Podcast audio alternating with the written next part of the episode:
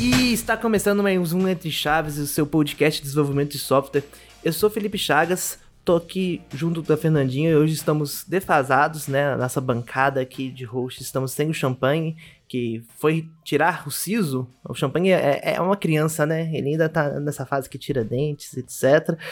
E, né, hoje vamos falar sobre segurança. Vamos começar uma série de episódios especiais aí focados na área de segurança da dentro da TI, obviamente, né? Não vamos falar de segurança patrimonial, não é o caso. E estamos com convidados especiais aqui, especialistas no assunto. É, Everson, também conhecido como Crash, se apresenta aí para o pessoal. Fala galera, igual ele falou, Everson, conhecido como Crash na comunidade de segurança.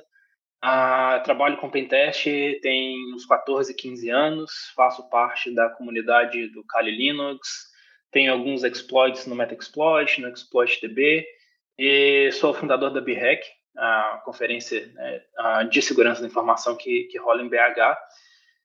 E hoje trabalho num dos maiores e-commerces aqui na Europa e situado uh, em Berlim. Estamos aqui também com o Marcelo, também conhecido como Monstro. E aí, pessoal, Marcelo, sou arquiteto aqui na DTI. Trabalho, já trabalhei com segurança durante uns 5, 6 anos. E hoje estou mais focado em arquitetura, mas sem perder o viés de segurança, por esse background. E para fechar nossa bancada de especialistas, estamos aqui com o Dantas, também conhecido como Dantas. e aí, pessoal, aqui é o Dantas, conhecido como Dantas. É, hoje eu estou pedindo minha música no Fantástico aqui pelo terceiro podcast seguido para falar sobre segurança. Boa. Ô, Thiago, você não me apresentou. Pô. Ah, mas todo mundo te conhece, Fernandinha. Você me apresentou, mas você não me, você não me falou. Você não me falou pra falar oi com a galera. Ah, oi, dá, gente, dá oi pro pessoal, bem? então, Fernandinha. Eu não tirei. eu não tirei meu siso. Eu, eu, eu sou mais. Eu, Já eu passou sou dessa nova, mas eu não tirei meu siso, mas eu tô aqui. Muito bom. Todos ditos ois, né? Aí cumprimentando o nosso público. Vou começar com uma pergunta até para a gente introduzir o tema, né, como um, um, primeiro episódio dessa, dessa série que nós estamos fazendo aqui, é por que, que a disciplina de segurança ela deve, né, ela normalmente é tratada até a parte da, do desenvolvimento tradicional, assim, por que, que ela tem essa importância a ponto de né, ter profissionais especialistas focados é, nesse tipo de trabalho? Porque é difícil pra caramba. é, eu, eu diria porque é, é uma área que permeia todas as outras áreas e não só o desenvolvimento de código em si. Então ela está ligada a desenvolvimento, mas também está ligada à infra, está ligada à, estrutura até na parte de dados mesmo, de acesso a dados. Uh, na parte de design também envolve também segurança, então todas as áreas ali do desenvolvimento de software tem um pezinho em segurança da informação também. É, isso é verdade, né, cara? Na área de segurança uh, é difícil você ter uh, um cara que é especialista num, numa coisa muito específica, né? Normalmente quem entra para essa área tem que saber, por exemplo, desenvolvimento também. Né? Então é uma coisa assim que, que, que, vai puxando uma coisa liga a outra. E hoje a gente tem é, aquele esquema de DevSecOps, né? Que uh, até brigo com o pessoal porque no LinkedIn eles procuram um profissional DevSecOps, né? Tipo, cara, para mim isso não existe. Né? Você está querendo três profissionais em um, né? Mas DevSecOps como um time, como um processo, para mim faz todo sentido. Né? Então, é, eu sinceramente eu não vejo que a área de segurança tem que ser separada do desenvolvimento. Tem que ter os profissionais né, é, capacitados e especialistas em segurança, mas a coisa tem que tem que uh, rodar todo mundo junto né, para poder desenvolver uh, um código seguro, desenvolver um processo seguro no final das contas, né? Porque se não tiver conexão aí entre um time e outro, né, aí acaba que vai ter vulnerabilidade. Hoje é muito fácil você ver os times completamente separados, né? O time de desenvolvimento e segurança é só um produto que você encaixa ali no final, né? Tipo, segurança, socorro, preciso subir para produção aqui, olha se está seguro e pronto, né? É. Só que, bom, e, de fato, essa é uma, é uma visão comum, viu, Chagas? Acontece muito na maior parte das empresas, mas tal qual a DTI, ela trouxe um modelo operacional ágil aqui dentro, né, para o nosso escopo, para o nosso contexto. A segurança, ela também tem um pezinho dentro do ágil. Então, é claro, a gente precisa dos profissionais de segurança que vão operar a parte, mas hoje em dia as grandes empresas de segurança já começaram a trabalhar com ágil. Então a Laura Bell, ela escreveu um livro daquela série da O'Reilly, que tem um, uma cor e um animal na capa muito bom, que é o Agile Security, onde ela explica lá sobre os processos de segurança dentro de uma cultura DevSecOps, né? Falando sobre o processo ágil a importância da segurança estar presente desde o primeiro até o último passo. Então, assim, é mais tempo é, afiando o machado, né? E menos tempo cortando a árvore, no final das contas tratar de segurança desde o refino da história para não ter que ficar corrigindo as coisas lá na frente. Você fiquei com uma curiosidade, vocês todos, o Marcelo até já falou, né, que ele é arquiteto hoje e tudo mais, mas vocês dois também têm um background no desenvolvimento, começaram com o desenvolvimento e foram se especializando para segurança? Cara, eu comecei dando aula de informática para não para criança, né, mas para adolescente. Uh, eu fiz o curso de informática no CNI, não sei se vocês lembram do CNI. Uh, ah, eu fiz curso de informática e eles me convidaram para dar aula. Então, eu comecei na, na, dando aula de, de, né, de Windows, de operação, dessas coisas. Aí eu fui para a área de desenvolvimento, aí eu fui para a área de infra e só depois eu fui para a área de segurança. Então, eu tive esse background todo aí entre né, é, ensinar o pessoal até até a área de segurança tive todos esses esses uh, pulos aí, vamos dizer, né? Desenvolvimento, infra, uh, tive que aprender banco de dados, essas coisas todas, né? Porque na época era o CISA de mim, né? Você fazia de tudo. É assim, não, não querendo entregar, mas já entregando, Crash, você sabe a idade da pessoa quando o curso que ela fazia era de informática, né? Não era nem de programação ou sistemas operacionais, era informática. É, pois é. Pois é. Mas te respondendo, Fernandinho, assim, eu tenho um background técnico, eu atuei aqui na DTI também, um bocado com sistemas operacionais antes de vir para cá, então mexi um pouquinho lá com input output, mexi um pouquinho com C, um pouco mais baixo nível, vim para cá, trabalhei com como desenvolvedor por um bom tempo, e no papel atual que eu tô, mexo com um pouco de tudo mesmo, assim, desde infra, DevOps, nuvem, servidores, configuração de código, as mais diversos tipos de decisões possíveis. Muito bom. E assim, né, a gente, é, no episódio de hoje estava planejando falar, né, dos princípios, pilares da segurança, mas eu acho que até para deixar claro para quem está escutando a gente, não está familiarizado com com os termos, né, de segurança hoje em dia, né, existe até a divisão de times do, do Blue Team, Red Team, etc. O dia a dia de um, de um profissional né, que está atuando em segurança. É, poderia contar, explicar um pouquinho para o nosso ouvinte o que, que são esses nomes, o que, que esses times se preocupam em fazer, como que é a atuação deles, assim, bem ampassando, porque eu acho que é importante esse background até para a gente depois falar de valores, princípios, né, o que motiva toda essa atuação. Uh, o conceito de Blue Team, Red Team é um conceito que nasceu no Exército, onde eles tinham treinamentos no Exército e eles dividiam entre dois times. Então, o time vermelho, o Red Team, era o time que fazia a simulação de um ataque e, o, e a outra parte, que é o time azul, o Blue Team, defenderia e mitigaria esse ataque. Então, esse conceito foi abstraído para a área de, da segurança da informação também, onde a gente tem até mais algumas outras divisões, tá? mas as duas mais conhecidas uh, são essas, é, onde o Red Team, o profissional de segurança do Red Team, ele vai procurar atacar e encontrar vulnerabilidades em alguma coisa, e o pessoal do Red Team, ele vai tentar defender esse ataque e blindar essa coisa que ele está é, defendendo ali de todas as formas possíveis. Então fica aí esse esse joguinho de gato e rato, digamos assim. Convenhamos que é bem divertido, né? Muito. Principalmente do editing, sem querer puxar a asinha. Mas fiquei.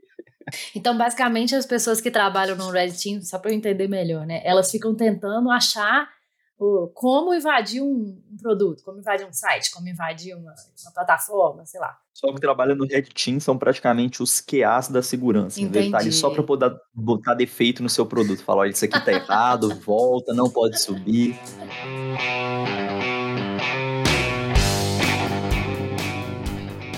Eu só, é, eu só queria uh, complementar uma coisa, porque é, tem, tem muito ainda confusão entre uh, Vulnerability Assessment uh, Pentest e o Red Teaming. Uh, são três coisas completamente diferentes. Tá? Vulnerability Assessment, vou, vou falar aqui bem rápido. é, é, simplesmente vai rodar um scan ali e vai te entregar o que o scan achou, né? Vai simplesmente te, te entrega ah, aquelas vulnerabilidades ali sem validação, normalmente sem nada. Então simplesmente executa o scan e pega o resultado e ótimo. O pentest já é uma coisa um pouco mais é, detalhada, né? Onde você tem a validação da, daquelas vulnerabilidades, você tem até uma exploração daquelas vulnerabilidades e a ideia é achar o maior número de vulnerabilidades possível tá? E, e, você tem um escopo bem definido, né? Se você vai atacar a aplicação X, é só aquela aplicação, pronto, acabou. Né? No Red Team é um pouco diferente. No Red Team a gente trabalha é, com, com, uh, com objetivo, né? E quase que não importa é, como é que você vai chegar naquele objetivo. Né? Lógico que você tem algumas limitações, por exemplo, você não vai sequestrar alguém, né? E falar com ele para te dar a senha. É, mas não. Vixe. É, depende do escopo, né? Mas é, normalmente não, a gente não pode sequestrar as pessoas. Mas é, você não está limitado a atacar um sistema só, você não está limitado a, a essas a, a, limitação que tem no, num pentest convencional. Tá? Então, mais ou menos é, essa que é, que é a diferença entre um e outro. Então, no Red Team você é mais né, livre para poder fazer o que você quer e você também não está procurando é, vulnerabilidades em quantidade. Né? Você tem um, um, um objetivo e a sua ideia é chegar naquele objetivo o mais rápido possível e sem que o Blue Team é, te pegue no meio do caminho, evidentemente. Eu estava lendo uma, uma, reportagem na CNN, depois vi algumas coisas assim sobre, sobre cibersegurança, e eu estava vendo que o Brasil é um dos países que mais sofrem ataque, que mais sofreram ataques de hackers em 2021. E, e aí, me fala aqui também que só 30% das companhias brasileiras que, que possuem equipe dedicada a lidar exclusivamente com problemas de segurança. E uma outra pesquisa também da Isaca aqui fala também que 61% dos profissionais de segurança acreditam que a equipe da sua organização está com falta de pessoal. Eu acho que isso, essas pesquisas, elas é, acho que são importantes aí de a gente vê que, sei lá, tá faltando gente mesmo, né? Ou, ou minimamente, assim, é, a gente talvez não está dando devida importância a esse assunto, assim. Então, eu queria trazer aqui por causa dessa, desse, dessa conversa que a gente teve sobre o Blue Team, o Red Team, né? E eu acho que a importância da, das, das empresas prestarem atenção nisso. Eu agradeço a alavanca aí da Fernandinha para pedir um aumento para os sócios e já entrando nesse assunto, é, eu acho que eu citei esse dado aqui em algum outro podcast passado, se não me engano. Mas, Fernandinha, você sabia que, de acordo com a IBM, no ano passado, eles, eles atualizaram essa pesquisa deles. Você sabe qual que é a média de tempo entre uma empresa ser invadida e descobrir que foi invadida? Entre o primeiro passo da invasão até a empresa descobrir, quando descobre, né, claro, tem uma média de 280 dias. Né? Então, assim, é praticamente um ano, né, um, três quartos do ano ali que você vai passar com esse ataque sendo exposto, né, você sendo invadido ali, enfim, as consequências acontecendo, e sua empresa simplesmente não vai estar tá sabendo daquilo, né? Então, assim, você pega uma, uma, uma informação dessa que o Brasil foi o país mais atacado no meio da pandemia em ataques remotos, e você pensa o quanto que É ataques... um dos, tá? Um dos, um dos países perdão, mais Um mais dos mais atacados, e você pensa o quanto que esses ataques não foram bem sucedidos, e que provavelmente a gente só vai ficar sabendo dessas consequências talvez no final desse ano, às vezes no ano que vem, às vezes nem, nem ficar sabendo a gente vai, né?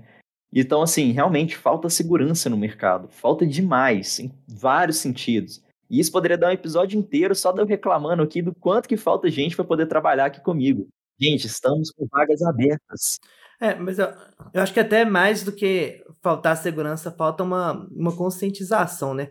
Quando a gente fala, por exemplo, de LGPD, uma coisa que me irrita muito, é, e, e minha namorada fica puta comigo porque eu, eu, eu, fico nervoso nas lojas, é quando farmácia fica pedindo CPF para dar desconto. E a maior parte das pessoas não liga muito para isso, né? Sendo que legalmente eles não podem fazer, mas enfim, condicionar um desconto a fornecer um dado pessoal. É, só que é tão naturalizado, né? E assim, essas empresas elas vendem os nossos dados. Já foi provado, já teve casos que saiu, inclusive, na, na grande imprensa de, de farmácias que vendem dados para indústrias farmacêuticas, porque eles querem traçar o perfil de consumo de medicamentos da população. Então, é, a gente. Existe até uma, uma, uma educação que precisa ser trabalhada quando a gente fala de segurança, né? Outro argumento que eu escuto muito é. Até porque eu sou chato, por exemplo, eu, eu meus celulares eles não têm nada da Google. Eu faço aquele processo de degoogle que dá muito trabalho, mas vale a pena.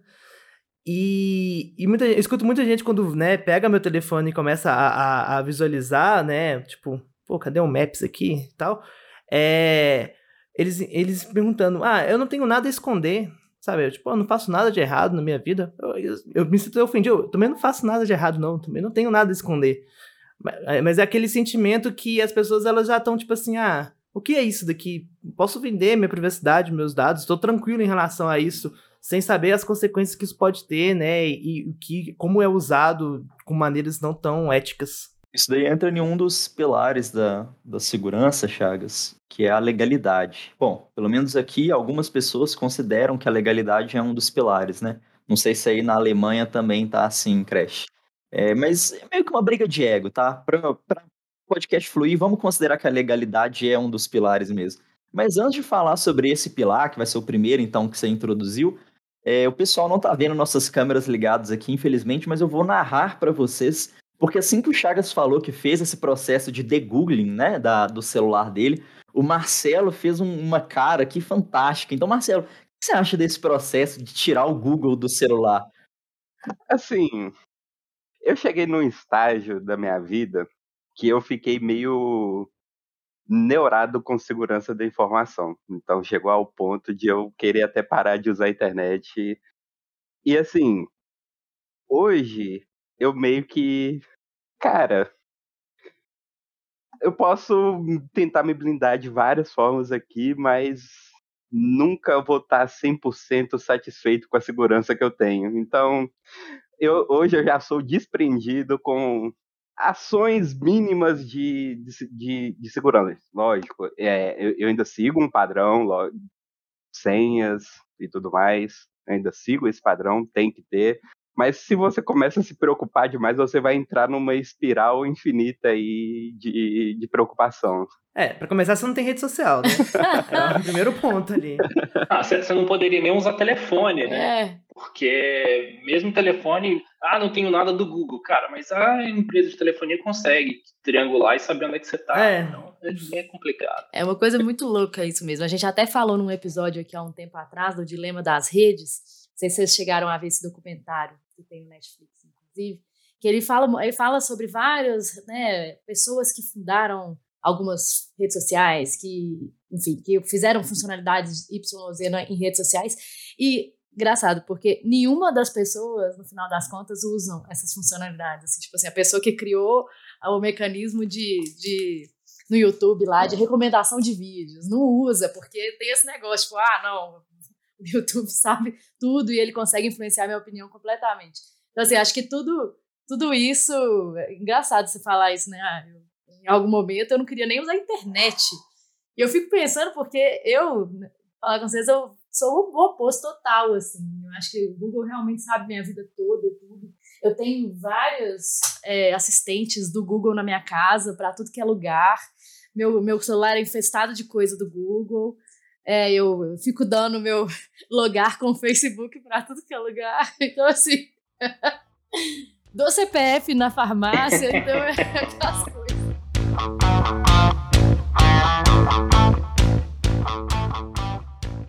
Bom, e voltando então ao comentário do Chagas aí sobre o CPF na farmácia, a gente cai no pilar da legalidade, né? Esse é um pilar um tanto quanto negligenciado dentro da segurança, no, no meu ponto de vista, pelo menos.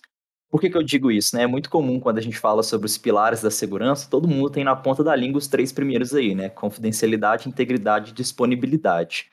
Mas e quanto à legalidade? Vamos começar falando pelo patinho feio, então. É, Marcelo, Crash, no, na atuação de vocês aí, na experiência, vasta experiência de vocês, vocês possuem o hábito de considerar a parte jurídica no processo que vocês realizam? Então, quando você faz um pentest, por exemplo, você olha lá que é, é um. Não é uma vulnerabilidade, mas talvez seja um papel por parte do pentester virar para a empresa e falar: pô, cara, seu cadastro não tem termos de uso, uma coisa tão simples assim, sabe? é claro, né, uma responsabilidade muito mais da equipe jurídica, mas ainda assim, vocês levam isso em consideração no trabalho de vocês, essa parte jurídica, quando vocês veem o tratamento de um dado, então num pentest white box, por exemplo, onde vocês conseguem analisar o código da, do contexto ali, vocês levam essa parte da legalidade em consideração na análise ou não? Eu tô perguntando isso para você, Quest, mas eu sei que aí você não segue LGPD, né? Você segue a GDPR, certo? É, é. Eu sei que ela tem princípios muito próximos, né? É. Mas e aí, como é que é isso aí na, no dia a dia de vocês? Cara, não. a gente não faz isso porque, sinceramente, é uma coisa muito específica da área jurídica, né? Então, a gente ia acabar entrando na área jurídica e eu acho que isso poderia dar algum tipo de conflito. Né? Até, por exemplo, é aquele esquema de cookies, né, que, que é obrigatório pedir agora, é, nem isso a gente faz. Né? A gente fica mesmo realmente focado uh, na parte de segurança mesmo, de vulnerabilidades mais baseadas no negócio, tá? Ou seja, né, é, por exemplo, ah, tá é, vazando o CPF da pessoa, aí sim a gente atua. Né? Isso, essa, esse tipo de informação a gente ah, faz o reporte, né? Explica que, olha, né, por causa da LGPD ou por causa da GDPR, ah, essa informação aqui não devia estar tá, não devia estar tá vazando, né?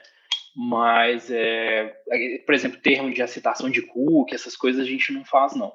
Não está muito focado, pelo menos aqui, pelo que eu vejo, né, dos projetos que eu pego, uh, não, não, a gente não, não, não entra nessa, nesse mérito, não. E do seu lado aí, Ander, como é que é? Quando eu parei de atuar nessa área, ainda não tinha LGPD. Então, era, era irrelevante.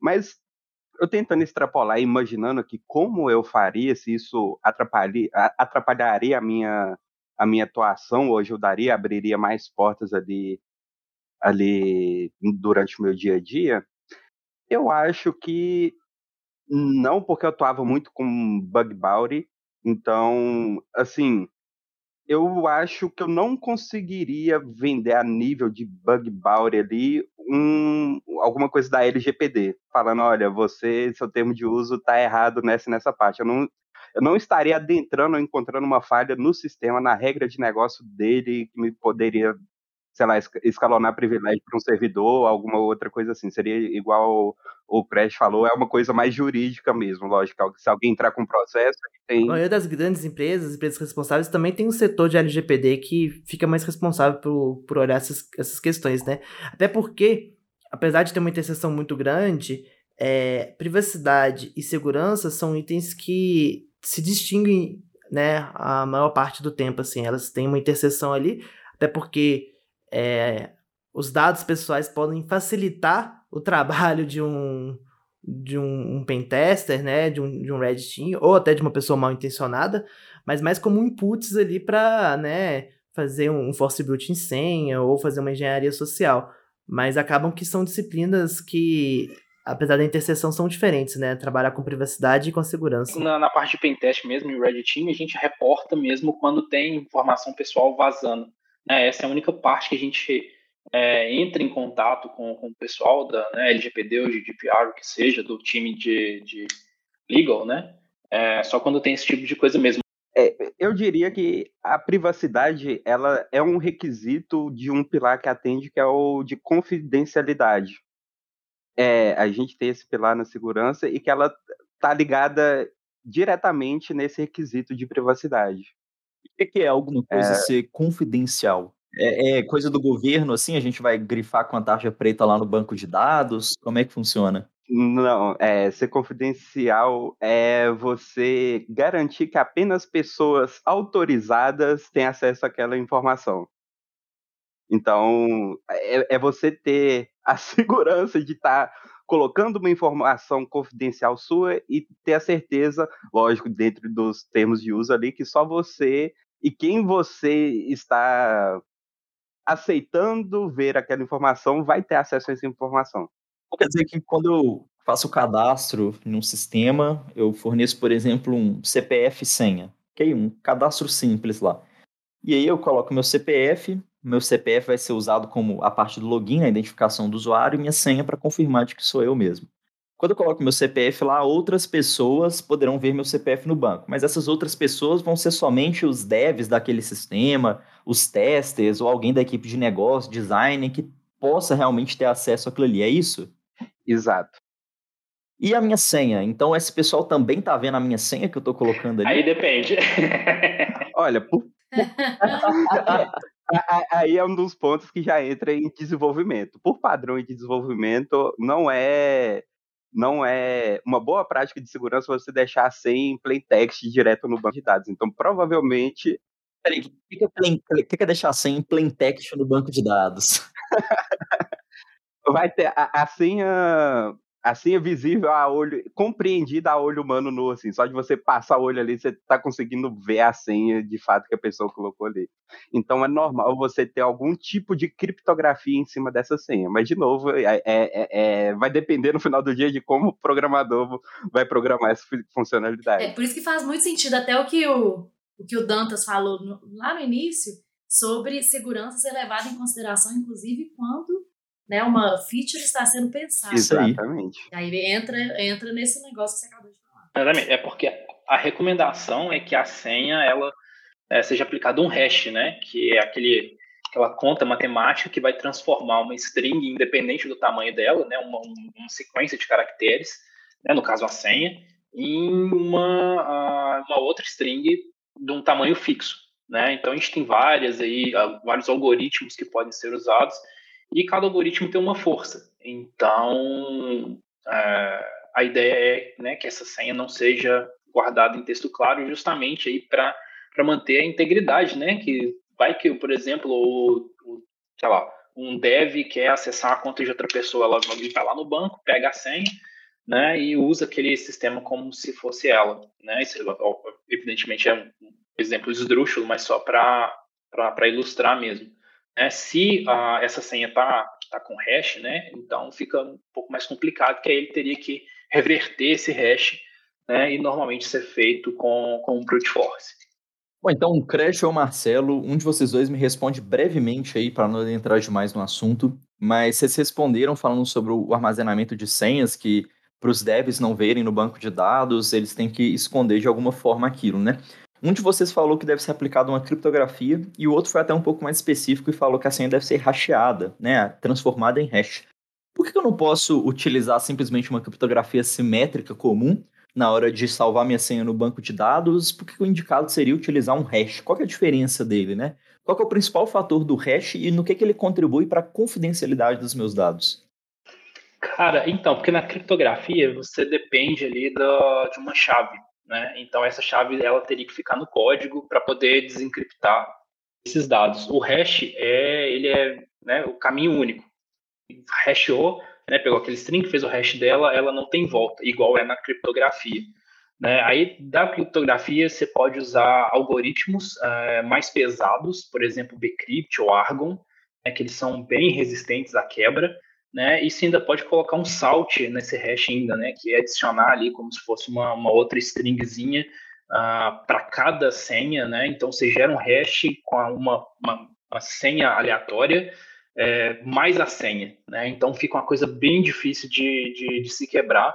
Ah, né? Evidentemente você precisa ter uma política de senha ah, decente, né? Aquelas senhas fortes aí, né? Passphrase ou coisas do tipo. Né? E, eu falei com vocês, usar um algoritmo ah, também para evitar né, uma, que, que, necessitam um, um, poder computacional maior para poder quebrar. Mas igual ah, o, o, Marcelo disse, né, isso aí também pode impactar aí, né, na, na experiência do usuário. Né? Se você rachear demais, fizer muito cálculo ali, isso aí evidentemente né, custa uh, processamento, né? Então pode acabar demorando aí para para o usuário ter a resposta que, que ele está esperando. Então, basicamente, a diferença é essa, cara. Ah, para mim, né, a, a criptografia, você precisa da chave, essa chave tem que estar em algum lugar, e o hash não. O hash fez ele uma vez, não volta de jeito nenhum, só, vamos dizer assim, na porrada.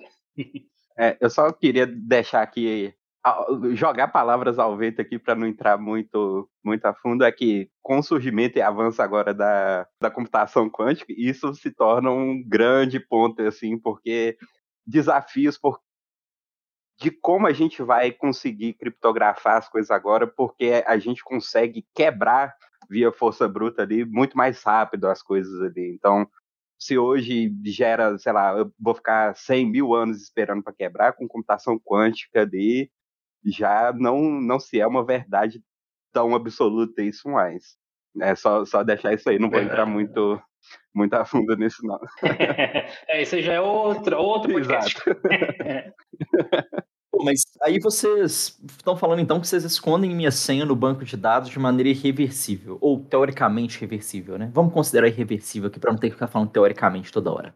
Então você considera lá que o hash é irreversível e coloca minha senha naquele banco de dados que eu nunca mais vou ter acesso. Pelo que eu entendi, no próximo momento em que eu colocar minha senha de novo, você vai fazer o mesmo processo e caso os resultados desse processamento, né, dessa computação matemática sejam iguais, significa que eu acertei a senha, né? Só para o ouvinte, então, ficar esclarecido do porquê que esse hash não volta. Né? Ele é só para efeito de comparação. Eu realmente não tenho objetivo de retornar com ele. Mas por que, que eu não faço a mesma coisa com as outras informações? E por que, que algumas delas devem ser disponíveis e outras não? Cara, então, mas hoje já tem é, coisas desse tipo, né, para aí na verdade você não vai aplicar mais o hash, você vai aplicar a criptografia no banco de dados.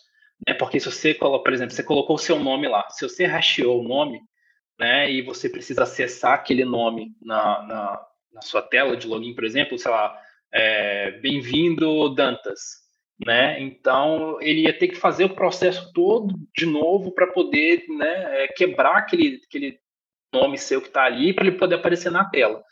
Então, esse tipo de coisa hoje, justamente por causa da LGPD, algumas empresas, se não me engano, até a hora que eu já tinha isso, já tinha ah, essa funcionalidade tem um tempo já, e agora está sendo mais usada, né, que ele faz a criptografia do banco de dados. Aí sim, é, você tem a chave e você consegue acessar aquela informação que você precisa de volta. Né? Então, é por isso que não dá para você hashear tudo. Né? Então, você criptografa algumas coisas e faz o hash de outras.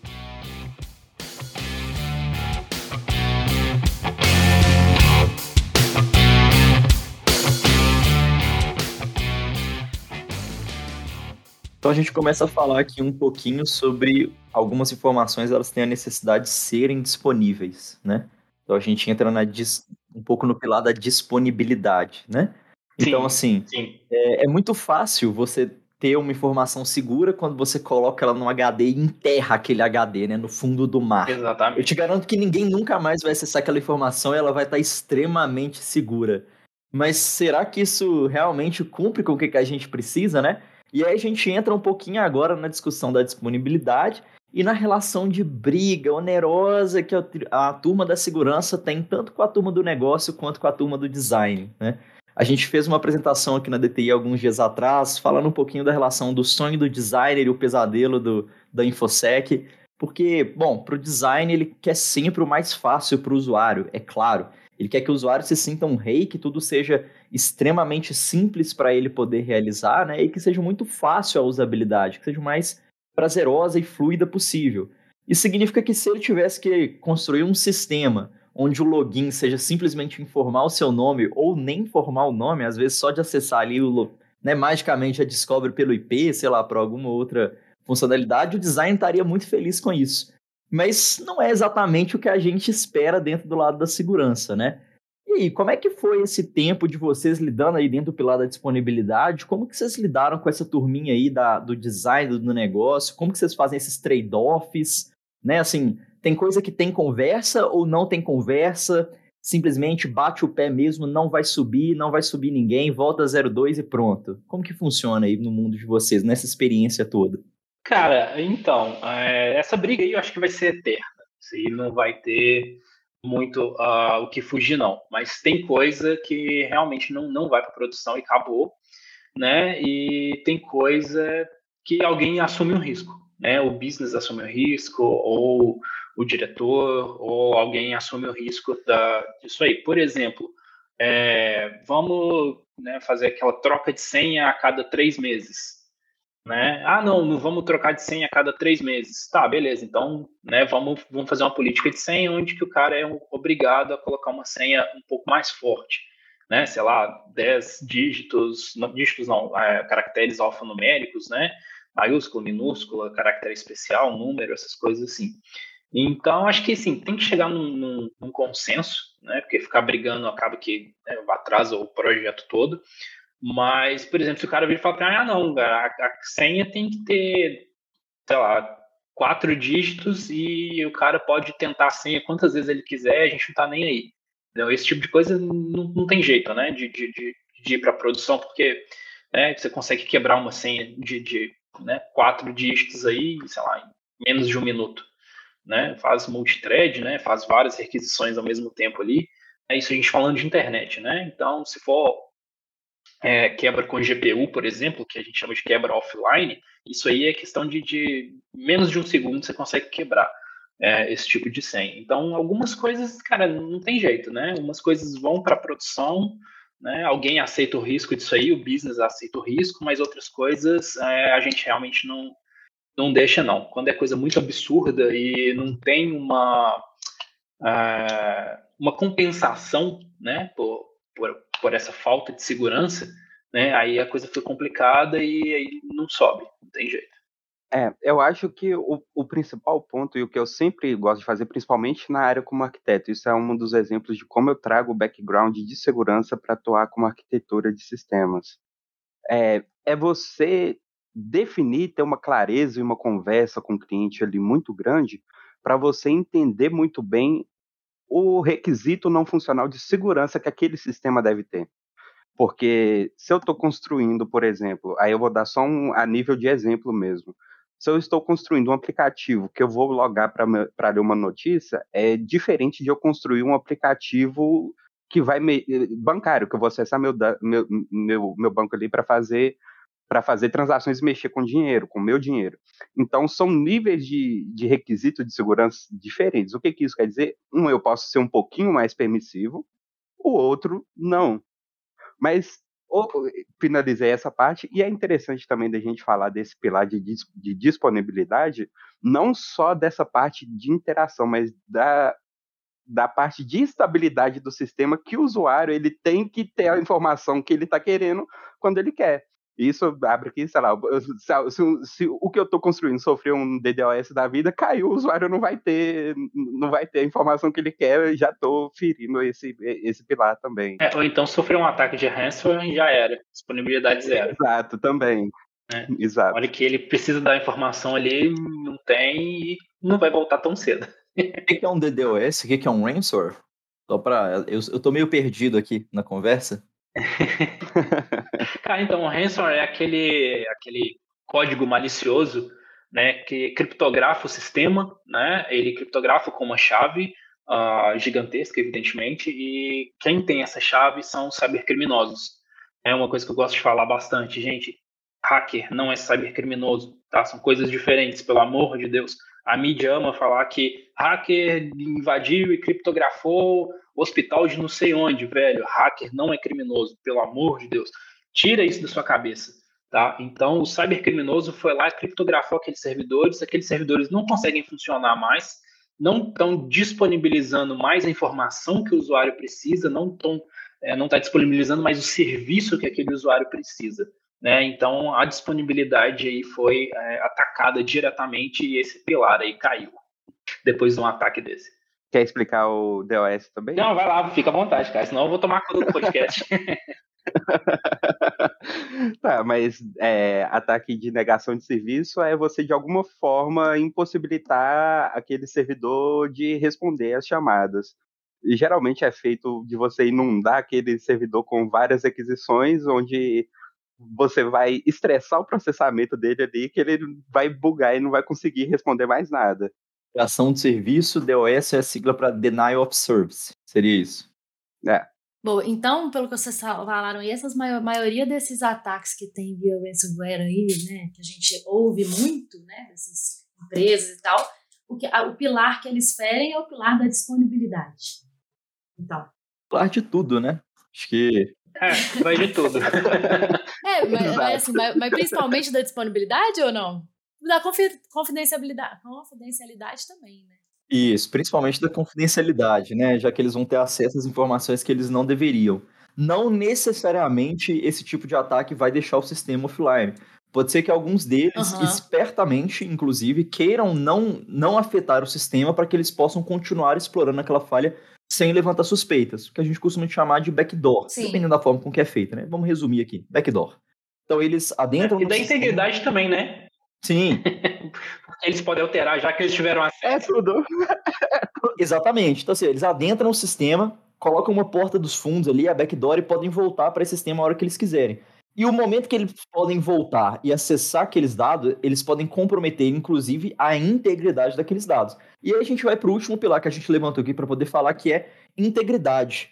Então, Chagas, o que, que para você é ser íntegro? É ter princípios, né? Ser uma pessoa respeitosa aí. Isso daí, cara. E, porém, para a parte da segurança dos dados, é, não vejo muito bem um banco de dados carregando uma honra, né? Assim, mas tem outro significado a integridade, né?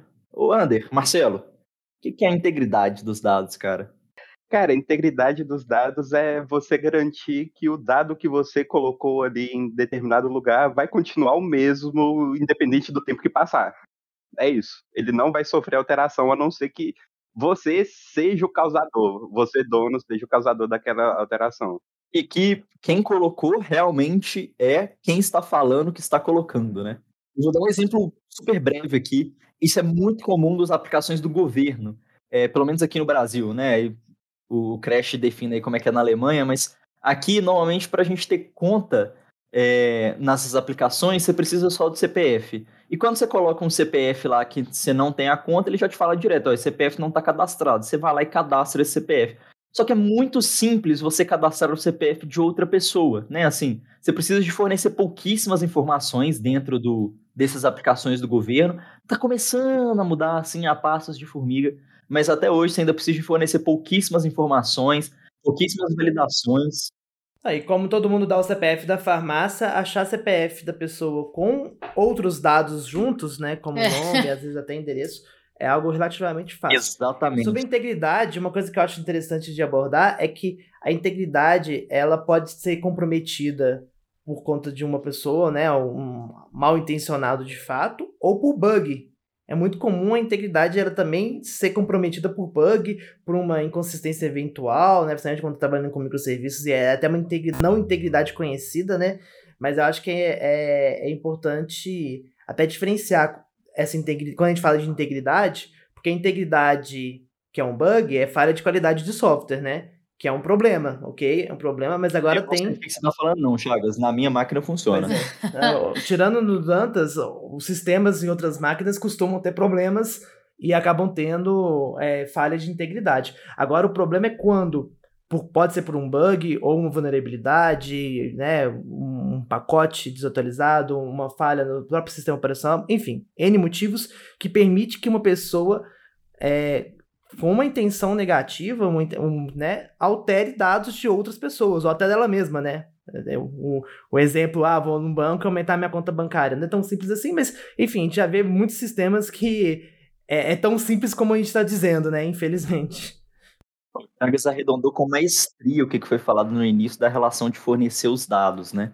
Então, pô, fechou muito bem aí, Chagas. Exatamente isso, cara. A relação de você fornece seus dados para uma farmácia, às vezes uma farmácia de bairro ou algum tipo de sistema que é menor, igual a Fernandinha falou que loga com o Facebook em tudo. Triste. Né? Então, assim, você coloca seus dados, às vezes, em sistemas que você não tem uma, uma preocupação tão grande assim em relação à segurança, e às vezes o menor vazamento de um dos sistemas pode acabar comprometendo a sua integridade em outro sistema que não tem nada a ver com aquilo dali. É, com certeza meus dados hoje estão sendo usados aí de forma a torto e a direito. Meu Deus. Mas eu fiquei, eu fiquei lembrando aqui de um, de um caso que teve no iFood. Aí eu, eu não, né, acho que guardadas as, as, as, proporções, né, não é alguém alterando a conta, o limite ou a, o dinheiro que tem na conta, mas não sei se vocês lembram, uma vez que no iFood mudaram todos os nomes, mudaram restaurante, mudaram tanto de coisa para vacina mata, Lula nos ladrão, não sei o quê, Bolsonaro. E aí eu fiquei pensando aqui, nessa época, né, quando eu vi isso, uma das primeiras coisas que eu fiz foi tirar meu cartão do iFood.